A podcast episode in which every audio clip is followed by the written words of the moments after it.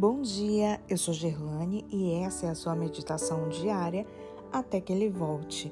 Quinta-feira, 17 de junho de 2021. Nosso Pai.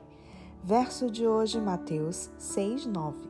Portanto, vós orareis assim: Pai nosso que estás nos céus, santificado seja o teu nome.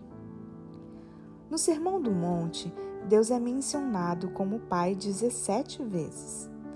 Em João 14, o termo é empregado 23 vezes. Uma das razões por que Jesus veio à Terra foi ensinar aos homens que Deus não é cruel, tirano, nem é uma divindade impessoal, mas um Pai amoroso. Ele reforçou esse, esse ensino sugerindo que, ao orarmos, devemos nos dirigir a Deus como Pai.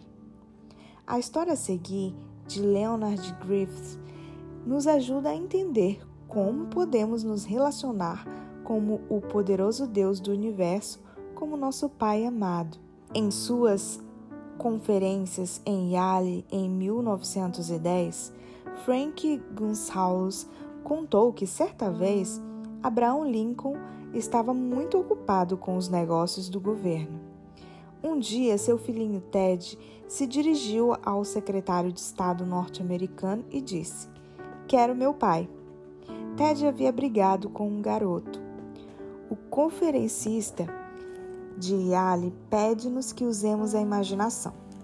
Suponhamos que o secretário tivesse dito: Meu pequeno, direi ao chefe do executivo da nação que você quer vê-lo. Essa seria uma declaração verdadeira mas o menino certamente replicaria: Quero ver meu pai. Depois que o pequeno Ted encontra o ministro das Relações Exteriores da nação e chorando exclama: Quero meu pai. Imaginemos que o ministro tivesse dito: Vou levá-lo ao mais notável espírito diplomático que já desviou de uma nação jovem em difíceis conjunturas o ataque do Império Britânico o ministro teria dito a verdade.